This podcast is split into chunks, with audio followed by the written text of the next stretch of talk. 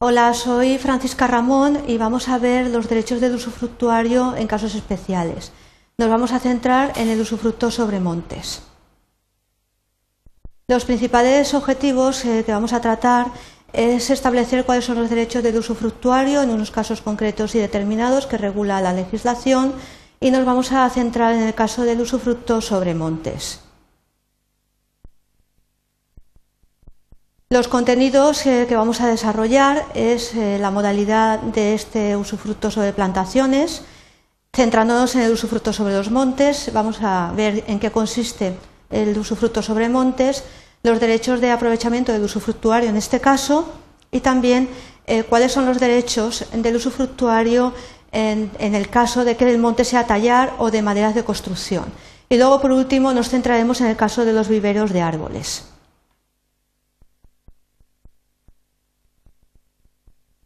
Tenemos que tener en cuenta que el usufructo sobre plantaciones tiene dos modalidades, ya que puede recaer sobre plantaciones de cultivo agrario, que sería el usufructo de viñas, olivares u otros árboles o arbustos, o puede recaer sobre montes. Es en este caso el usufructo sobre montes el que vamos a tratar en este objeto de aprendizaje de ver en qué consiste y cuáles son las obligaciones que tiene el usufructuario en cada caso. Lo primero que vamos a ver es eh, donde se encuentra la regulación del usufructo sobre montes. Tenemos que tener en cuenta que se regula en el artículo 485 del Código Civil,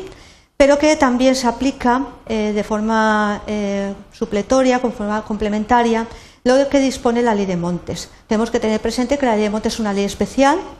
y que además se regula principalmente en el Código Civil, complementado con esa legislación especial. Tenemos eh, que partir del concepto de que el árbol eh, no es eh, meramente un elemento productor de frutos, sino que constituye una riqueza que puede ser explotada por sí misma. De tal manera que veremos cómo este fruto sobre monte se puede constituir sobre un monte tallar o de maderas de construcción y también se puede constituir sobre viveros de árboles. Las dos diferencias entre el objeto de ese usufructo es lo que vamos a determinar en cuanto a las obligaciones del usufructuario en cada caso. Bien, ¿en qué consiste el usufructo sobre montes? Eh, pues es eh, una particularidad ya que tenemos que tener en cuenta que los árboles tienen, eh, por un lado, la faceta de ser un fruto, puesto que el aprovechamiento de los montes se halla en la madera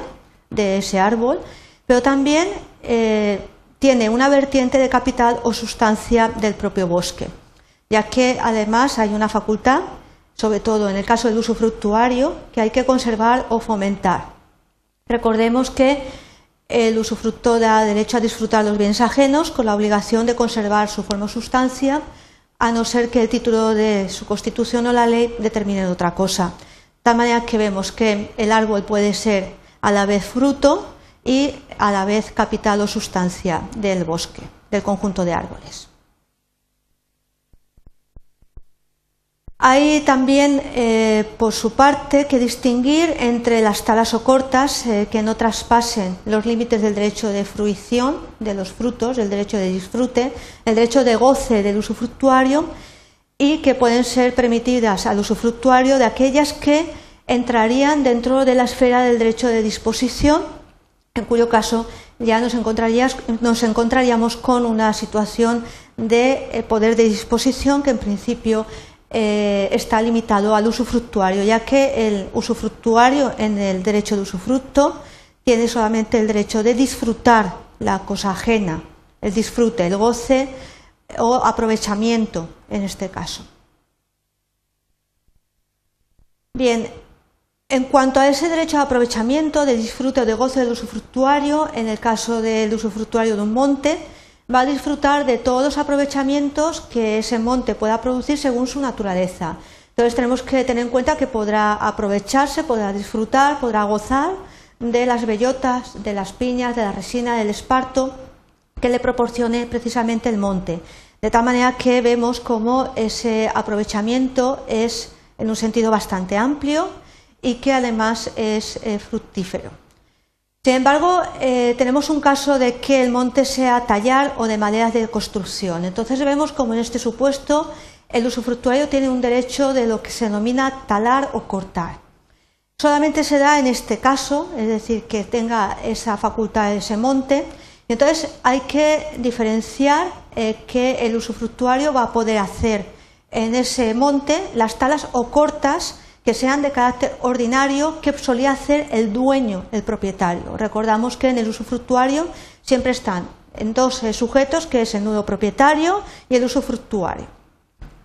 De tal forma que en este caso eh, se le permite al usufructuario que pueda hacer la tala o corta que habitualmente solía hacer el dueño. Pero en su defecto tenemos que tener presente que en ese caso entra en juego la aplicación de la costumbre, ya que eh, podrá hacer esa tala corta cuando no eh, se sepa eh, la tala corta ordinaria que solía hacer el dueño, las hará acomodándose en el modo porción y épocas a la costumbre del lugar. Entonces vemos como en este caso aparece el concepto de costumbre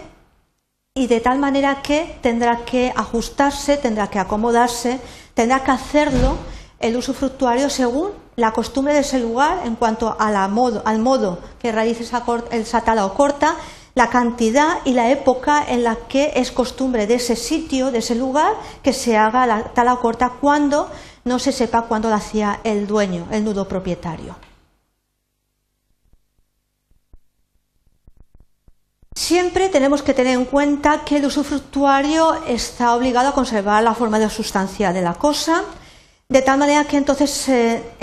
siempre, en todo caso, eh, tanto eh, se realice la tala, la corta, como lo hacía el, propietario o ajustándose a la costumbre del lugar, la tala o la corta la hará de modo que no perjudique nunca la conservación de la finca, es decir, que no merme la facultad de producción de madera de ese bosque, de ese monte tallar o de madera de construcción, de tal manera que tendrá la obligación de conservar eh, la finca, de tal manera que la tala o la corta que haga no vaya a perjudicar dicha conservación. Por último, nos vamos a, centrar en el caso de eh, los viveros de árboles. En los viveros de árboles podrá el subfructuario hacer la entresaca que sea precisa para que los que queden eh, se puedan desarrollar convenientemente. Tenemos que pensar que la entresaca va a permitir el crecimiento de los árboles que quedan y esa entresaca eh, podrá realizarla, pero no de una manera totalmente arbitraria, sino que de forma que eh, no perjudique a los árboles que quedan en ese vivero y que permita que puedan crecer para poder luego realizar otra entresaca más adelante. Hay que tener en cuenta que esto que indica el Código Civil, eh, hay una limitación que se impone al usufructuario, que es que no podrá cortar árboles por el pie, como no sea para reponer o mejorar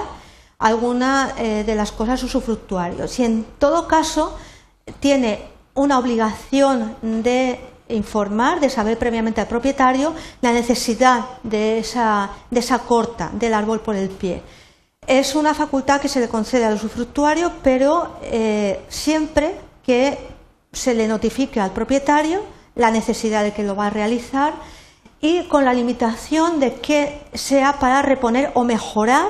alguna de las piezas que se encuentren en ese, en usufructo. De tal manera que vemos como hay una limitación expresamente contemplada por la legislación eh, para que pueda realizar esta facultad el usufructuario. Bien, ¿qué hemos visto? Pues hemos visto la otra modalidad del usufructo sobre plantaciones, el usufructo de montes y el derecho de aprovechamiento que tiene el usufructuario. Hemos visto también las obligaciones y derechos en el caso de que sea un monte tallar o de madera de construcción y por último hemos concluido en la última parte de la exposición con el caso de los viveros de los árboles y las peculiaridades que tiene en este caso de usufructo. Espero que os haya quedado más claro esta modalidad de usufructo sobre plantaciones, el usufructo de montes y que sepáis un poco más eh, pues la posición del usufructuario en este tipo de usufructo. Gracias por vuestra atención.